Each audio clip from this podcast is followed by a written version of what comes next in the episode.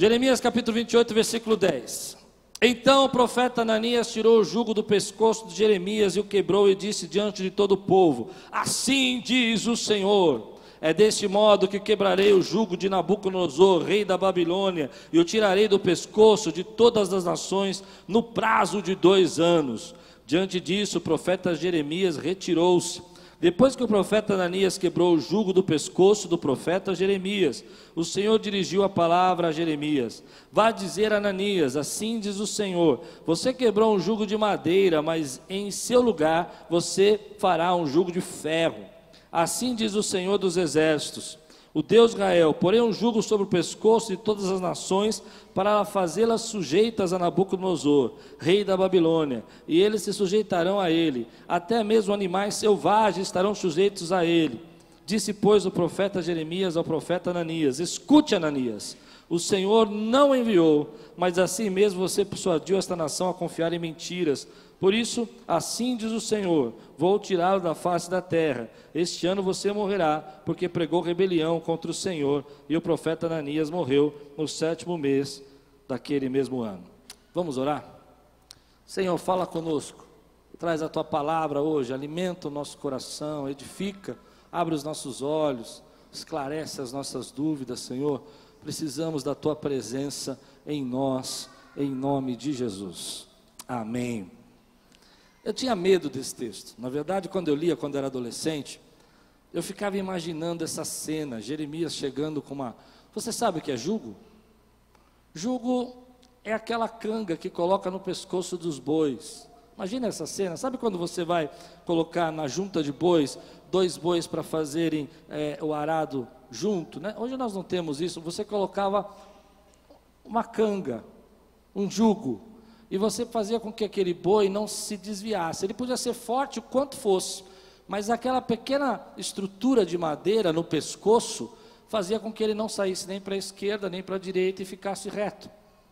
Então, imagine essa cena: Jeremias chega diante lá dos reis, do rei de Israel, com uma junta de, de bois, né, um jugo sobre a sua, seus, seu pescoço, e ele está dizendo ali que a nação de Israel vai estar embaixo desse jugo.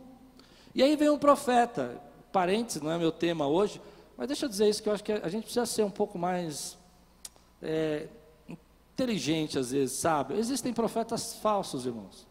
A Bíblia está cheia deles, fala vários deles. Amém, queridos? Então entra Ananias. Ananias é um profeta falso.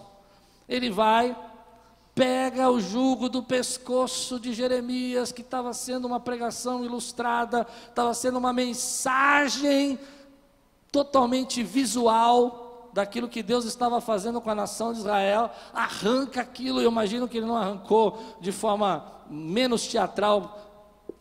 Na minha mente, ele pegou esse jugo e destruiu o jugo e jogou no chão e falou: Olha, não vai ter jugo. E dois, daqui dois anos, Nabucodonosor tinha roubado, né, levado todos os utensílios do templo para Babilônia.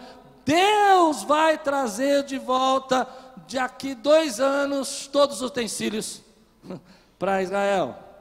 E Ananias fica em silêncio, perdão, Jeremias fica em silêncio e vai embora. No caminho, Deus fala para ele: Jeremias, volta lá. Volta lá. E diz o seguinte: por que quebrou o jugo de madeira? Eu vou colocar um jugo de ferro. E eu não gostava disso. Agora vem a minha parte. Quando garoto, eu passei algumas situações que eram jugos na minha vida, situações difíceis, situações problemáticas. Mas eu era um garoto bem rebelde, assim, bem difícil de lidar mesmo. Você não me conheceu nessa época, mas era um garoto bem rebelde. Qualquer coisinha que acontecia na minha vida ruim, ou um chefe ruim, amém? Um, um emprego que eu não gostava muito e eu me achava o máximo, achava que eu merecia mais. Qualquer coisa que fosse fora daquilo da minha realidade, eu já falava: não, eu vou acabar com esse jugo, eu vou quebrar esse jugo, eu vou destruir esse jugo. Eu me lembro uma vez que eu tive uma chefe e ela era terrível, irmão, ela era muito difícil, aquela mulher. Várias vezes, eu, eu lendo esse texto, eu me lembro de várias vezes. É, vou contar outra, que essa da minha chefe eu já contei outro dia, vou contar do meu chefe. Eu trabalhava numa empresa que era num apartamento. E esse meu chefe, se assistia a gente, eu te amo, viu, querido? Que eu sei que às vezes você assiste a gente, eu te amo. E ele trabalhava na banca, no Mercadão. Sabe o mercado municipal? O apartamento ali na, perto da 25 e a banca era no mercado. E ele me ligava e falava assim: Klaus, vem aqui que nós vamos fazer o fechamento. Aí eu ia lá. Chegava lá, atravessava três quadras, época de Natal, rua lotada, quente, suor. Ele chegava lá na banca, parava do lado dele, ele falava: Não está pronto, volta mais tarde. É, você acha que eu ficava feliz? Aí eu subia, voltava lá para o apartamento, ligava, lá tinha ar, ficava lá no ar bacana tal. Dois, quando eu chegava lá, tocava, vem aqui que precisa, eu preciso ir no banheiro. Aí eu tinha que ir lá para ele poder. É verdade. Aí eu descia três quadras, andava. Um dia eu fiquei nervoso, nervoso. Liguei para o meu pai, meu pai aguentava tudo. Falei, não aguento mais esse jugo, eu vou despedaçar esse jugo, eu vou acabar com isso. Meu pai falou, quebra ele que Deus te põe de ferro. Aí era o texto que eu já não curtia. Já era o texto na Bíblia que eu achava que estava errado. Entende? Só que aí eu fui apre aprendendo que, na verdade, algumas coisas que nós chamamos de jugo são processos, são fases da nossa vida que Deus quer nos ensinar alguma coisa. E fui aprender que o meu problema não era o processo, mas era a minha pequena confiança no amor de Deus. Eu não conseguia acreditar que Deus poderia usar uma situação daquela para me abençoar. Que às vezes você está passando num momento da tua vida que você está triste, está irritado, achando que tem que quebrar, tem que acabar com o teu relacionamento, tem que sair da tua empresa, tem que destruir, tem que mudar de igreja. E aí você vai quebrando esse, entenda essa expressão que eu estou usando, julgo, e na verdade você vai criar um outro problema pior para você. Um problema maior, porque eu, quando eu quebrava o jugo, por isso que eu não gostava desse texto, como eu disse, era um rapaz não muito tolerável, eu não gostava de tolerar muita coisa, eu já saía resolvendo meus problemas, e se tinha que mudar, mudava, e se eu não gostava de você, eu já falava. Geralmente eu caía num jugo pior. Geralmente eu me, me, me enrolava mais, porque eu não estava confiando no trabalhar de Deus na minha vida. Você precisa entender que algumas coisas que nós passamos na nossa vida, nós temos que passar, nós temos que enfrentar. E que Deus está cuidando da gente ainda quando estamos passando. Irmão, vamos ser sinceros. Aliás, hoje eu, eu, eu preparei essa palavra muito simplória hoje, muito simples mesmo. Todo casamento tem problema. Ah, não. Tem um ou outro aí que não, mas tudo bem, mas na vida inteira você vai ter uma fase, não vai ter uma fase, não vai ter um mês. Se você não tem, é uma exceção. Me perdoe, você é uma exceção. Mas é bênção para você, te admiro se você não tem. Mas eu, eu já tive fases que. A, a, essa, ontem estava quente, a Lupe olhou para mim e falou assim: não chegue nem perto. A minha linguagem do amor hoje é: não encoste em mim. Conhece a história da linguagem do amor, as cinco linguagens do amor? Ela inventou a sexta não encoste em mim, né? Cada um tem o seu momento. Só que eu vejo pessoas que não conseguem criar uma raiz, ser abençoado, não passar por um processo e começam a quebrar esse processo, destrói um relacionamento, destrói uma família, destrói uma amizade, destrói o seu ministério na igreja, porque as coisas não estão acontecendo como deveriam acontecer. Estou pregando para alguém aqui, meu irmão, quero saber. Deus tem o tempo. Agora, duas coisas que eu aprendi com o jugo. Por que, que eu não gostava? Eu queria quebrar meu jugo, eu queria sair. Eu me lembro na faculdade teológica. Ótimos professores. Estudei com o Shed, estudei com o Price, gente que famosa de teologia no Brasil, top. Tinha três professores ruins, que eu não vou falar o nome porque de repente eles assistem aqui, eu estou perdido, né? Três muito ruins. Três, um tinha nome de geladeira. Lembra desse? Já falei, né? Mas não era ruim? É ruim, é ruim. Vai dizer que não era ruim. Ruim. E eu me lembro que uma vez eu estava numa aula com esses camaradas, os três ruins, né? Peguei um semestre com os três. Um contava piada a aula inteira.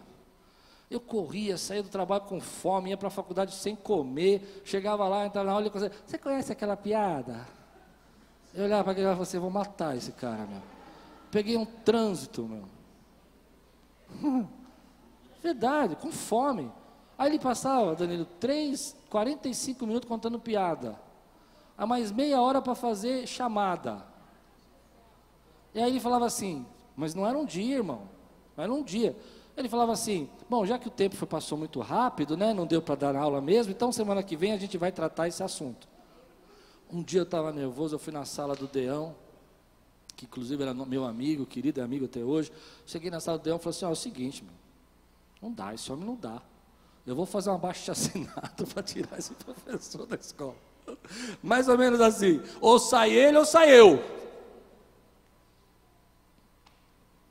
Quatro anos depois estava formado, já estava com meu diploma na mão, tive professores excelentes, mas eu contava a minha vida pelos maus professores e não pelos bons professores. Eu tinha mais bons professores do que maus. Mas eu dizia, eu vou parar essa faculdade, eu vou desistir, porque não dá, eu não aguento. E aí Deus fala no meu coração esse texto que eu não gosto. Eu te quebro esse juguinho aí de madeira que você está aguentando, eu vou pôr um de ferro no seu pescoço, você vai ver. Vou te pôr na faculdade lá, 30 quilômetros de distância, 3 horas de trânsito, e você vai chorar, mas vai. Hum. Eu vou filmar vocês assim. Só que eu aprendi algumas coisas. O jugo do Senhor é um jugo que passa. Não é para sempre. É um tempo. Amadurece, você cresce. E quando você olha para trás, você fala: acabou, passou. Eu aprendi, eu cresci, eu me formei, Deus me deu graça, minha família foi abençoada, a crise do casamento passou, Ei, você crê nisso? Então, geralmente a gente não consegue acreditar e confiar que Deus nos ama, ainda quando Ele permite que nós passamos por um momento difícil. E aí eu descobri uma coisa que é que eu quero pregar hoje. Eu descobri que o Deus, o nosso Deus, é um Deus destruidor de julgos. Ele quebra os julgos. Olha o que diz aqui a palavra de Deus em Isaías, capítulo 10, versículo 27. Então você está desesperado, não quer passar pelo momento, você quer tirar o jugo da sua cabeça, você acha que essa fase não dá, a tua esposa está muito fria, ah, o ano de 2018 você não aconteceu. Querido, não somos nós que quebramos o jugo, quem quebra o jugo é o destruidor de jugo, e quem é o destruidor de jugo é o nosso Deus, o nosso Senhor. Ele diz assim: acontecerá naquele dia que a sua carga será tirada do teu ombro, e o seu jugo do teu pescoço, e o jugo será despedaçado. Na versão que eu estou lendo antiga, porque na versão NVI está escrito por causa da sua gordura, não gostei. Na versão antiga, que eu achei mais bonita, achei que tem mais sentido, será despedaçado por causa da unção. Quem pode dizer glória a Deus por isso, querido? Deus, querido, chega uma hora na nossa vida que Ele olha e diz assim: Ei, eu sei que você está passando, eu sei o que você está enfrentando, eu sei essa tribulação que você está passando do seu chefe, eu sei você está querendo pedir a conta, mas não peça a conta, porque eu sou o destruidor de julgos, e quando eu chegar na tua vida, e quando eu for até aí e ouvir a tua oração, eu não vou apenas tirar o peso do teu pescoço, eu apenas não vou tirar o peso da tua vida, mas eu vou jogar esse jugo fora, eu vou quebrar esse jugo, eu vou destruí-lo, para que nunca mais você volte a usar lo Quantos podem dar um grande glória a Deus aqui, meu irmão? E aí eu aprendi a lição. Eu quero tirar o jugo. E Deus fala: Espera, quando eu tirar, é para destruir. Quando eu destruir, nunca mais você vai voltar a usá-lo. Mas toda vez que eu quero tirar o jugo, por mim mesmo, eu consigo mais pesado. Porque só há um destruidor de julgos. Só há um que é poderoso para quebrar o jugo, e esse é o nosso Deus. Pois bem, a Bíblia diz que o povo de Israel estava 400 anos ali no Egito sofrendo humilhações, e Deus fala: "Eu ouvi o sofrimento deles e vim resolver, porque ele é um Deus destruidor de julgos." Ah. Então, quando Deus destrói o jugo, ele arranca e destrói, ele não só tira, E aí vem no meu coração quantas coisas eu passei na minha vida que eu achava que era um jugo, que já passaram, que Deus tirou, que foi destruído, porque Deus tem o melhor para a nossa vida. Às vezes nós carregamos um jugo pesado, de gente que coloca coisa na nossa vida, coisas que falaram a teu respeito, pessoas que que zombaram de você, sua família, gente que amaldiçoou, jogou uma palavra de morte sobre você, disse que se você saísse daquela igreja você nunca ia ser abençoado. Eu quero dizer para você que eu creio num Deus que destrói julgos, e Ele está destruindo julgos nessa manhã. Porque não foi você que quis tirar o jugo, foi Deus quem disse para você sair de lá. Então já está quebrada essa palavra de morte em nome de Jesus. Quantos podem dizer glória a Deus aqui, querido, por isso? Há muitas vezes nós não percebemos como Deus vem na nossa vida e Ele começa a quebrar esse jugo. Eu me lembro uma vez, uma mulher me chegou na igreja que eu frequentava, garoto, 18 aninhos de idade, assim, não, um pouquinho mais velho, namorava Lupe já, tinha uns 19 anos. Muito mais velho, né? Um ano. É, e nós estávamos, tipo assim, sabem, fall in love, apaixonados. Né? Eu e a Lupe. E aquela mulher chegou assim, falou: Vou te dar uma profecia. Porque eu conheci o seu pai. Eu, ih, meu pai não era muito legal, não. A gente falou, ih, falou do meu pai, casa caiu. Se fosse meu irmão, meu irmão é pastor, é benção. Meu pai, a casa caiu. Eu falei, hum, diga. E você é igualzinho ele. Eu falei, hum, isso é elogio ou a crítica? E aí ela começou a profetizar. Olha, porque teu pai e tua mãe se separou, então você também tem uma maldição na tua vida e você vai se separar. Aquilo não era uma profecia, não, meu irmão. Aquilo era uma mandinga. Era uma, uma cumba gospel. É. Então é o seguinte, a maldição passou para você e a maldição está em você agora e você não vai casar e não sei o quê. Eu, imagina, agora 19 anos, eu vou ficando, eu, eu não vou falar pálido porque eu já sou, mas eu fui ficando meio desfalecido. A Lupe ali perto, não, a Lupe, irmão, a Lupe é linda, mas era linda já, entendeu? Então, eu falei, não fala à frente dela, velho já está difícil. Não é? Ainda vai complicar as coisas. E eu me lembro que aquela mulher começou a falar e repetir aquela coisa toda. No final eu olhei e falei assim. Aí, deixa um detalhe, todas as pessoas ouvem minhas pregações hoje. Eu vejo lá no Face eles comentando as pregações, então eles escutam, te amo. Passou. Aí o que aconteceu? Eu olhei, ela falou assim, repete comigo. Eu falei, repito, repito, repito. Porque eu queria casar, irmão. Então, se ela mandasse. Não é verdade? Você quer casar. Você quebra aí, quebra o que você quiser quebrar. Repete comigo, pelo poder da cruz, pelo poder da cruz, pelo nome de Jesus, aquilo que não vem de Deus sai. Eu olhei para ela assim, bem forte, falei assim: aquilo que não vem de Deus sai. A mulher deu um pulo para trás. Ela falou: está liberto, está liberto. Eu falei: é, assim. Aí eu fui para o cantinho da igreja. Sentei ali e fui orar. Estava assustado, estava assustado. A vida do meu pai e da minha mãe foi, foi terrível, estava assustado. E Deus falou: Eu não visitarei o pecado dos pais nos filhos. Eu não visito o pecado. Ezequiel 18. Eu não visito. Ou seja, Deus é um destruidor de jugo. Aquilo que veio da sua família, a maldição dos seus pais, aquilo que passou, não chegará em você, porque Deus quebra esse jugo em nome de Jesus. Ele destrói esse jugo, meu irmão, e quando ele destrói, não pode mais ser usado, porque está totalmente quebrado em nome de Jesus. Quantos podem dizer glória a Deus por isso na sua vida? Eu não sei.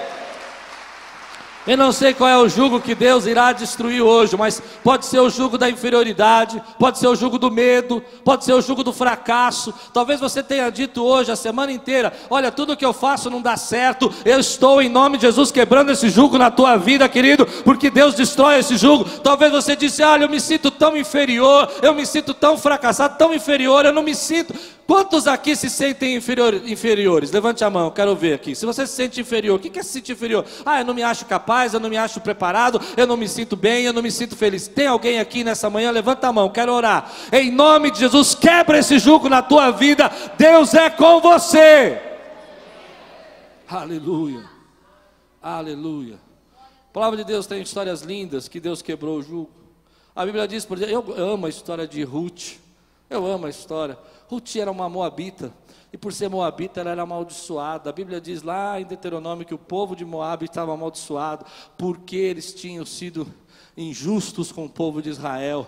Havia sido amaldiçoado. E Ruth é essa moabita. Mas então ela conhece Noemi, ela casa com, fi, com o filho, e depois os filhos morrem, toda aquela tristeza, fome, ela volta para, ela vem com a sogra para Israel, ela deixa a pátria dela, ela deixa a nação dela, e diz para a sogra: Onde você for, eu irei, onde você estiver, eu estarei, o seu Deus será o meu Deus. Então Deus apresenta, encontra ela, ela encontra com Boaz. E aí, quando você vai ver a genealogia do rei Davi, você vai descobrir que Ruth é bisavó do rei Davi. Sabe por quê?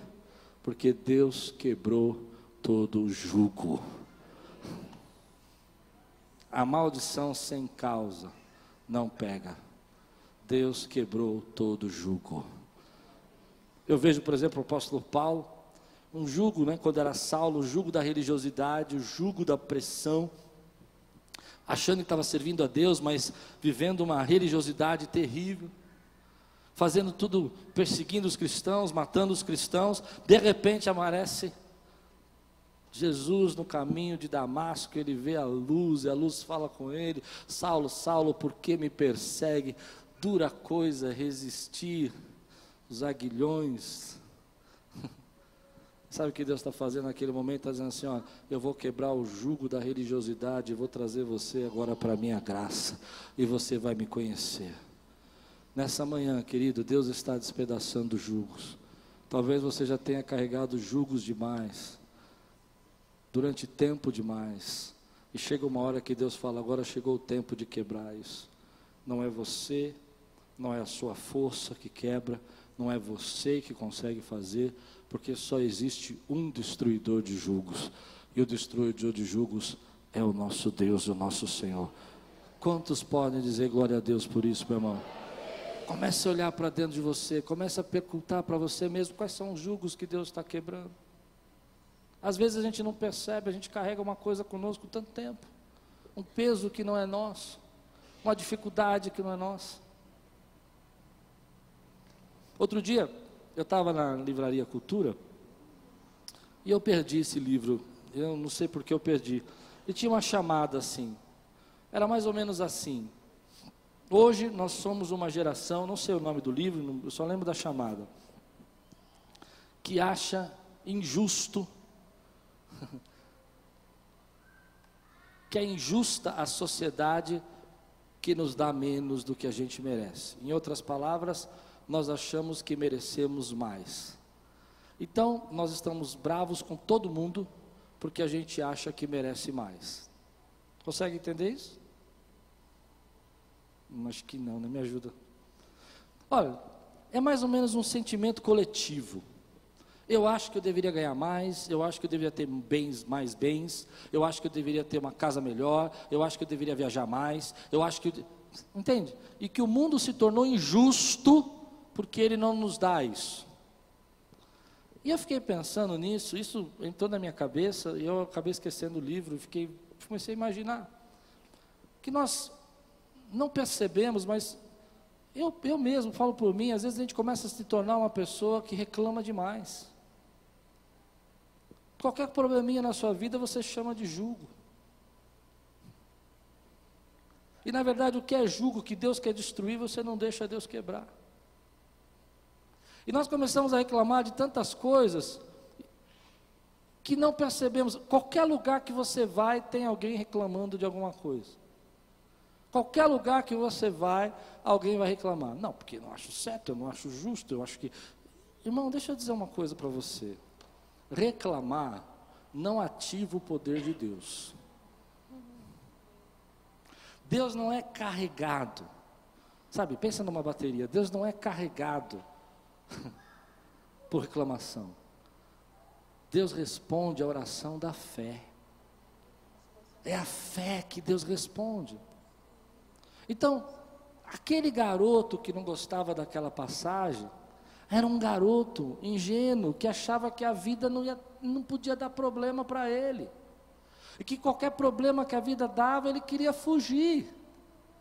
E reclamava e dizia: Deus, está vendo aqui, eu estou fazendo essa faculdade, mas tem esse professor. Esse professor não dá. E aí desistia. Desistia. Achava que Deus ia atender a reclamação, mas Deus não atende reclamação, Ele atende oração de fé, que diz: Deus, eu vou passar por isso, eu vou enfrentar essa situação, eu vou salvar minha família, eu vou salvar o meu emprego, eu vou salvar minha casa, porque eu creio que o Senhor está comigo e os julgos serão despedaçados pelo teu poder. O que resolve essa reclamação toda que a gente vive, o que quebra isso é a gratidão. É quando você começa a olhar para a tua vida e falar assim: eu sou grato, sou grato porque eu enfrentei isso, sou grato porque eu passei, sou grato por essa empresa que me contratou e que me fazia andar bastante, porque pagou meu salário, sustentou minha casa. Sou grato, Deus, por essa igreja que o Senhor nos colocou. Sou grato porque estamos aqui adorando o Teu nome hoje, porque o Senhor está nesse lugar. E aqueles que são gratos, digam glória a Deus aí, meu irmão, louve ao Senhor. Há julgos que nós vamos ter que enfrentar, mas há julgos que Deus vai despedaçar. E aí eu vejo pessoas fazendo uma bagunça na vida delas, você entende isso? Quebrando o que não, que não tinha que quebrar, porque era uma fase, era um momento, ia passar. E aqueles que tinham que quebrar, que Deus está quebrando, foge daquilo que Deus quer tratar na vida delas. Então eu quero ensinar uma coisa para você, posso? Algumas vezes nós não percebemos que nós estamos reclamando entre fatos e problemas. Você precisa separar o que é um fato e o que é um problema. Meus pais serem separados na infância era um fato. Podia ser um problema para eles, mas para mim era um fato. Eu não podia resolver, eu não podia reconciliar, eu não podia fazer eles dar beijinho, se amar, se perdoar. Dá um beijinho na mamãe. entendeu? Não, acho que não entendeu. Eu, como filho, dá um beijinho na mamãe, papai. É, lembra disso? Vai abraçar até fazer as pazes. Eu não podia fazer isso com meus pais. Meus pais faziam isso comigo. Se eu brigava com meu irmão, vai ficar abraçado aí até perdoar. Aí, perdão. Perdão. Mas eu não podia fazer isso, era um fato. O que eu percebo é que as pessoas reclamam demais dos fatos, ao invés de olhar para aquilo que é um problema que eles podem resolver. Quantos conseguem entender que eu estou pregando aqui? Você está sozinho hoje, não ter ninguém hoje, um relacionamento, isso é um fato. Você não vai conseguir fazer alguém se apaixonar.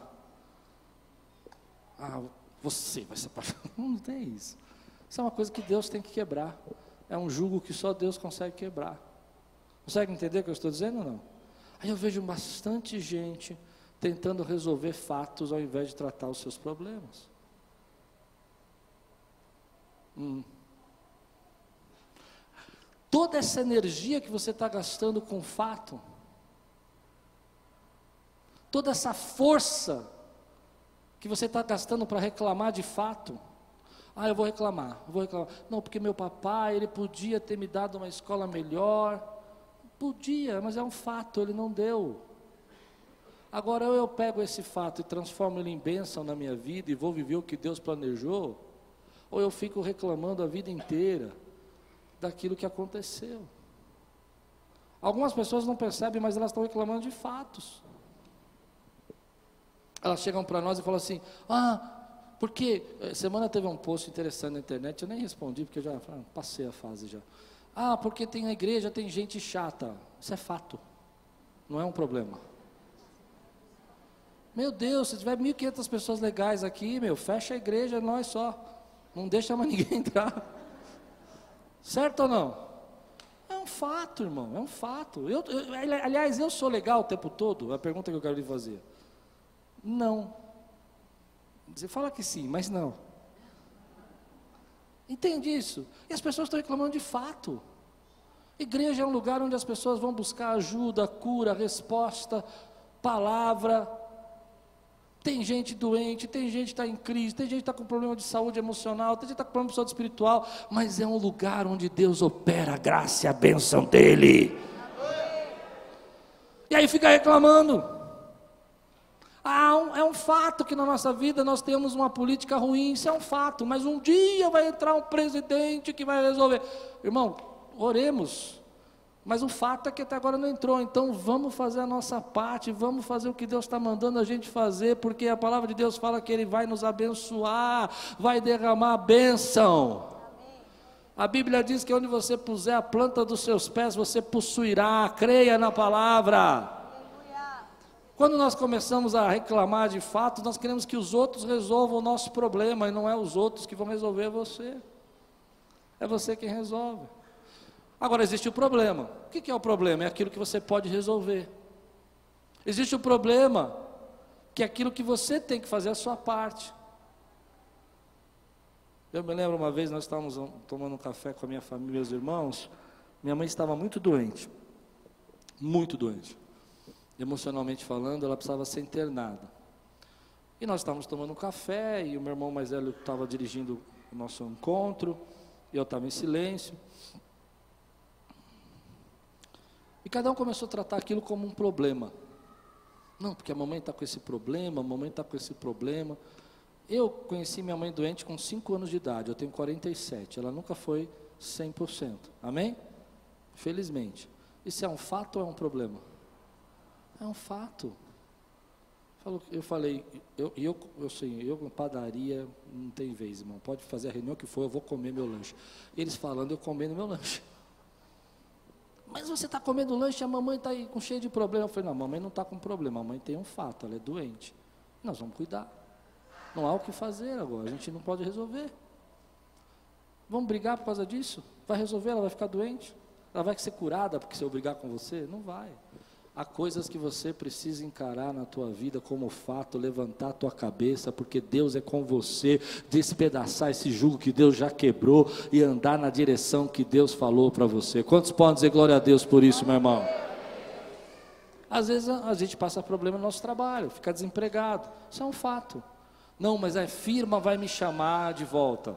Pode ser, mas se a firma não chamar, você tem muito de Deus na tua vida para viver o que Deus tem para você, meu irmão.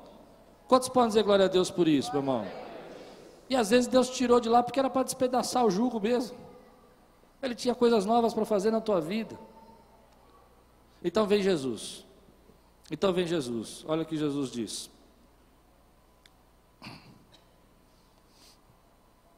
Mateus capítulo 11, versículo 28 a 30.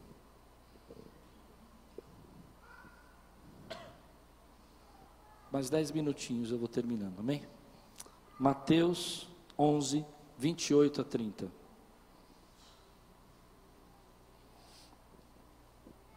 Venham a mim todos os que estão cansados e sobrecarregados. Ah, agora era para você dar um glória a Deus. Venham a mim todos os que estão cansados e e eu darei descanso a vocês.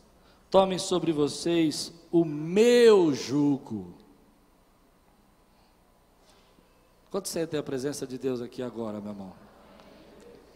E aprendam de mim, pois sou manso e humilde de coração, e vocês encontrarão descanso para as suas almas, pois o meu jugo é suave e o meu fardo é leve pois o meu jugo é suave, o meu fardo é. Deixa eu explicar um pouquinho essa passagem para você. Eu aprendi alguns anos atrás essa passagem de uma maneira diferente. Naquela época de Jesus, a Bíblia era sujeita à interpretação. Ou seja, quando você lia um texto bíblico, se juntava algumas escolas rabínicas da época e discutiam o que o texto queria dizer. Então, por exemplo, no sábado você tem que descansar. Você tem que guardar o sábado. Surgiam alguns mestres e eles começavam a estabelecer regras para esse descanso. Por exemplo, uma escola dizia que se você andasse mais de 15 quilômetros no sábado, isso já era trabalho e você não estava descansando. Então você só poderia andar no máximo no sábado 15 quilômetros. Outros diziam: olha, você precisa amar o teu próximo. Lembra da passagem que Jesus é, é questionado? Por quê? Porque alguns rabinos iam interpretar o que é amar o próximo. Dependendo da escola rabínica, amar o próximo era amar alguém da sua família, do seu clã. Para outra escola, isso ampliava um pouco, era o seu povo, a nação de Israel. E Jesus vem e fala que amar o próximo é amar todas as pessoas. Quando as pessoas ficavam admiradas com Jesus, elas ficavam admiradas porque sempre que algum rabino ensinava alguma coisa, na época, eles tinham uma referência de alguma escola muito famosa. Eles diziam: olha, isso aqui foi feito, foi ensinado dessa maneira, e Gamaliel, lembra do Gamaliel de Atos que ele fala que estudou tal? O que, que ele quer dizer? Ele está falando o seguinte: Paulo está dizendo, eu, eu segui a escola de Gamaliel, e lá eu aprendi assim. Só que Jesus, quando ele vem, ele diz uma frase muito linda, ele diz assim: Vocês ouviram o que foi dito, eu, porém, vos digo. Ou seja, vocês ouviram essas escolas, mas agora eu vou dizer para você qual que é a verdade dessas escolas. Esse conjunto de regras, entenderam isso ou não?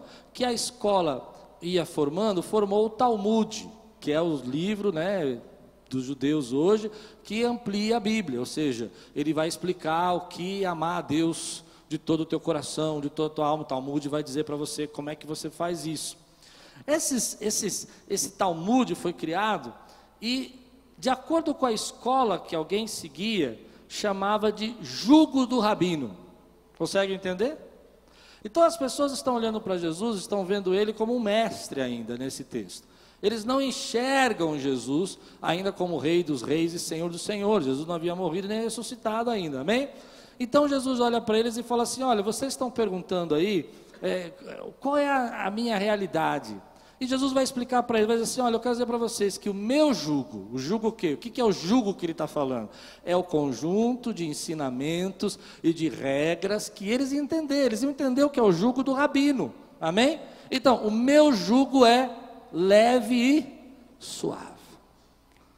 Ou seja, vocês estão cansados desse jugo religioso que vocês estão vivendo nessa época.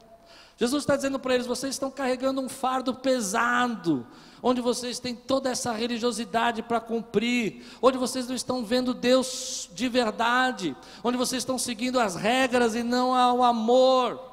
Então Jesus vem dizer: Olha, meu jugo é leve e suave. E eu quero ministrar isso na tua vida, meu irmão. Às vezes nós não percebemos que nós estamos carregando um jugo que não é o jugo de Cristo na nossa vida. É o jugo de alguém, é o jugo de um pastor, é o jugo de um líder, é o jugo de uma pessoa, é o jugo de alguém, querido, que Deus nunca disse isso na Bíblia. E você está sobrecarregado. Por isso Deus precisa dizer para você: Ei, eu preciso despedaçar esse jugo e colocar o meu jugo que é leve e suave na tua vida.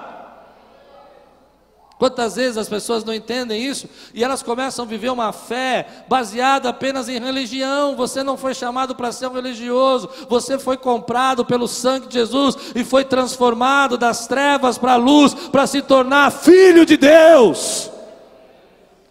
E o jugo de Jesus é graça. O jugo de Jesus é graça. Era isso que aquele garoto que não gostava de Jeremias não entendia ele não entendia que tudo que Deus estava fazendo era para o bem daqueles que o amam. Ele não entendia que as fases da nossa vida acontecem, os problemas vêm para que você cresça, se transforme naquilo que Deus planejou para você e que o jugo dele é suave. Aquela mulher que profetizou na minha vida, o que ela não entendia era isso: é que o jugo de Cristo na minha vida já tinha despedaçado todas as outras maldições, porque o jugo de Jesus é leve e suave. Quantos podem dizer glória a Deus por isso? Então Jesus está dizendo para esses homens: olha, vocês estão perguntando qual é o meu jugo, ou seja, qual é o meu conjunto de regras, qual é o meu conjunto de ensinamentos. E eu vou dizer para vocês: vocês estão sobrecarregados, venham até mim, eu vou aliviar a sua carga. Vem até mim, eu vou tirar o peso que está sobre você. Você acha que tudo depende de você, e eu vou mostrar um Deus que te ama. Você acha que você precisa fazer tudo certinho para Deus gostar de você, eu vou te mostrar um Deus que lava os seus pecados com o meu sangue. Você acha que não é digno dele, eu vou te mostrar um Deus que te ama tão profundamente que me mandou morrer na cruz no teu lugar. Você acha, querido, que não pode fazer nada por ele, não pode servi-lo, não pode amá-lo, e eu vou te mostrar um Deus que distribui dons e talentos e te chama chama para a obra dele, porque ele te escolheu, ele te amou primeiro. Deixe Deus despedaçar o jugo hoje na tua vida, jugo de passado, jugo de pro problemas. Ah, você acha que não pode mais adorar a Deus porque lá atrás você fez alguma coisa que não deveria ter feito, errou de alguma maneira. Pois bem, o jugo de Jesus na sua vida é suave e ele despedaça esses erros, essa maldição. Ele lava com o sangue dele os teus pecados. Se você crê, fica de pé agora, dá um grande glória a Deus. Quebra esse jugo pesado que colocaram na tua vida, meu irmão. Glorifica o nome dEle. Aleluia. Aleluia. Levante sua mão e diga assim: Senhor, Senhor eu, eu quero, quero, o teu jugo. Amém. Aleluia. Aleluia. Aleluia. Você precisa entender isso. Há muito tempo eu já carreguei jugo que não era o jugo de Jesus. Muito tempo. Regras, doutrinas de homens. Uma época você não podia fazer seminário, depois você podia fazer seminário, era obrigado a fazer seminário. Uma época você fazia seminário, você não era de Deus. Se você depois não fizesse seminário, você também não era de Deus. Sim não? Verdade o que eu estou dizendo? Que é antigo? Uma época que não podia pôr bateria no tempo, que pudesse bateria, bateria o instrumento do diabo. Agora, se não tiver bateria, não tem culto. Verdade?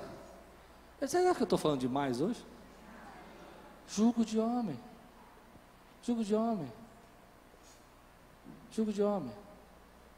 Eu me lembro de um parente que eu tinha, que ele não tinha televisão em casa, porque na igreja dele não podia ter.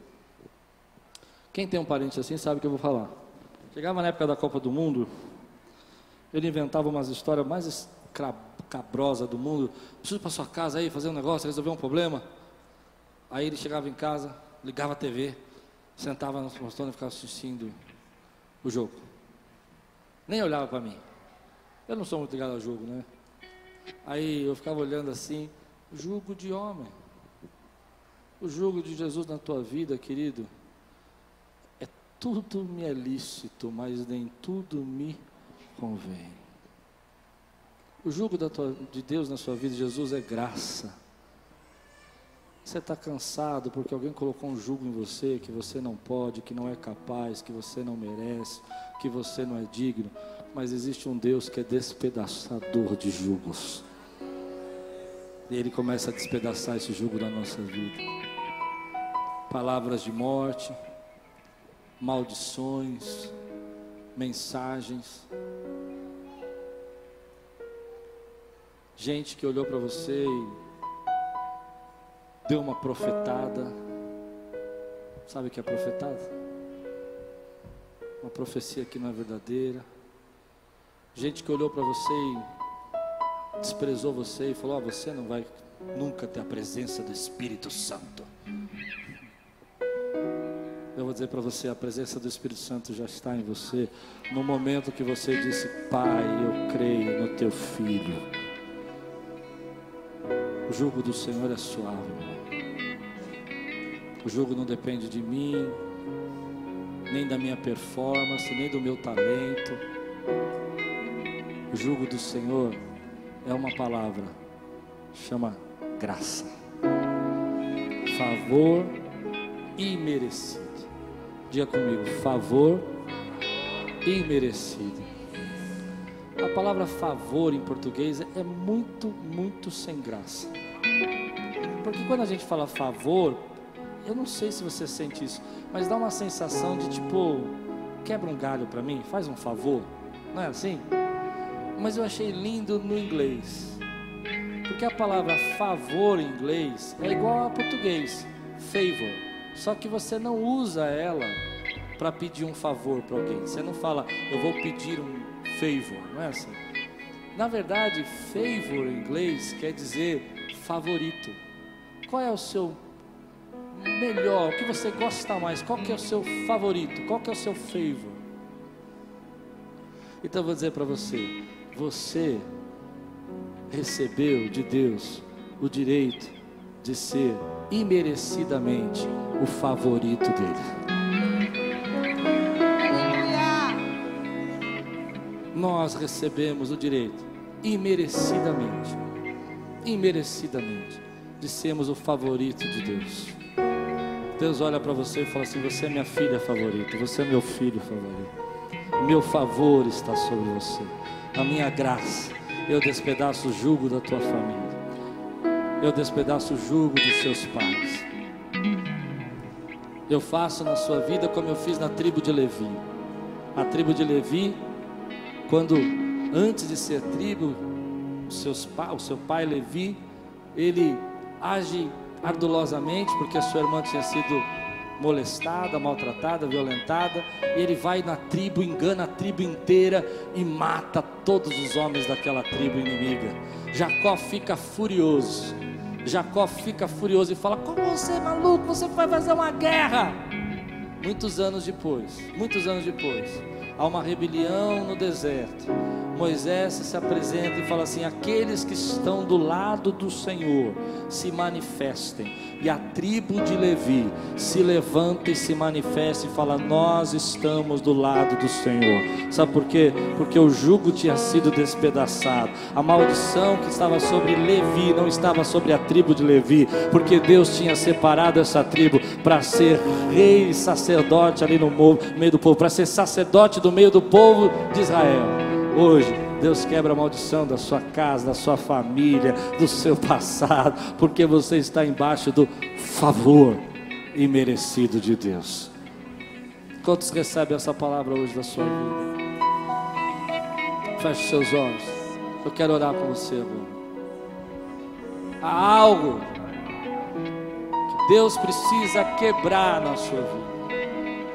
Há algo que Deus precisa quebrar. Há um jugo que não é o jugo dele que você está carregando. Há um jugo que você está se cobrando tanto que não é o jugo de Cristo. E nessa manhã há poder, há poder, porque o Deus que destrói julgos está nesse lugar.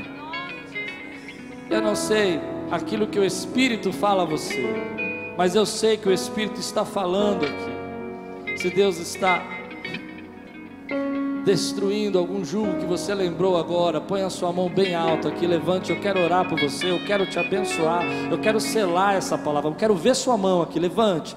Se Deus está falando com você, diga assim, em nome de Jesus, eu não aceito esse jugo que não é o jugo de Cristo.